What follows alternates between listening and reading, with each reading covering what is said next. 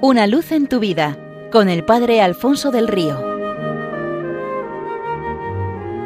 Un cordial saludo para todos los oyentes de Radio María desde el Seminario Diocesano de Getafe. Cuentan de un famoso escritor que un día tomó su ordenador y se puso a escribir.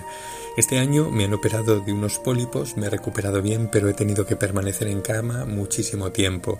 Este año he cumplido 65 años y he tenido que abandonar el trabajo que tanto me ha llenado durante toda la vida. Este año murió mi padre provocándome un gran vacío. Hace dos meses mi hijo tuvo un accidente de tráfico que le obligó a permanecer ingresado mucho tiempo perdiendo todo el curso. Además, el coche quedó siniestro total. Ha sido un año verdaderamente horrible. Cuando su mujer entró en el despacho le encontró triste e inmerso en sus pensamientos. Se colocó a sus espaldas y leyó lo que acababa de escribir. Salió en silencio del despacho y regresó a los pocos minutos trayendo un folio en las manos que dejó silenciosamente al lado del ordenador. El marido vio el folio y lo leyó. Este año me he librado por fin de aquellos pólipos que me venían dando tanta guerra y podían haberse convertido en algo mucho peor.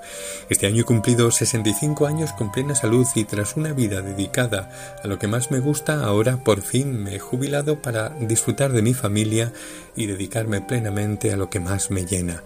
Este año mi padre, a la edad de casi 100 años, plenamente consciente y sin grandes sufrimientos, ha dejado pacíficamente este mundo para ir al encuentro de su Señor. Este año mi hijo ha sido bendecido con una vida nueva. Dios le ha salvado de un grave accidente de tráfico. Es cierto que el coche ha acabado en el desguace, pero mi hijo está plenamente recuperado y sin secuelas. Además, durante su convalecencia reflexionó sobre su propia vida y tuvo un encuentro con el Señor. Este año en su conjunto ha sido una inmensa bendición de Dios, se ve su mano en todo lo que ha acontecido y se ve como todo forma parte de una preciosa historia de amor y salvación que Él hace día a día conmigo y con los míos. Se trataba de los mismos acontecimientos, pero iluminados por la fe, vistos desde una óptica pascual, capaz de levantar el ánimo a cualquiera y de cambiarle la manera de afrontar la vida.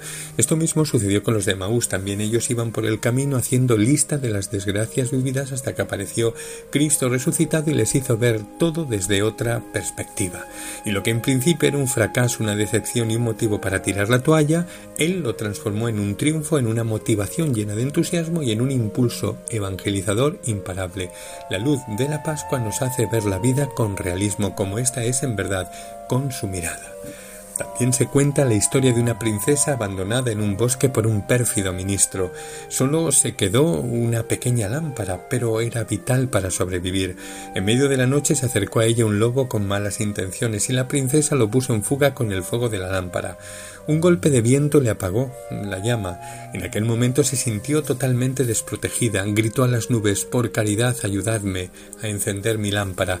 Y éstas respondieron con un poderoso rayo, pero una descarga tan poderosa que no servía para encender la lámpara. Vi unas pequeñas luces danzando entre los arbustos. Eran luciérnagas. La muchacha también les hizo la misma súplica. Y éstas respondieron Es imposible. Nuestra luz solo sirve para alumbrarnos a nosotras. Desilusionada continuó buscando ayuda. Le pidió ayuda a un búfalo cuyos ojos abiertos eran tan brillantes que parecían tener fuego, y éste por toda respuesta los cerró. Pidió ayuda a la luna, la cual se escondió detrás de un manto de nubes. Desolada se echó a los pies de un tronco, sollozando es que nadie puede ayudarme a encender mi lámpara. En esto llegó un niño que buscaba leña para su familia y traía consigo otra pequeña lámpara encendida. Con su llama pudo finalmente encender la de la princesa y encender en su corazón la esperanza de salvarse. Para encender una lámpara apagada hace falta otra encendida, para encender un corazón apagado hace falta otro que esté incendiado por el fuego de Dios.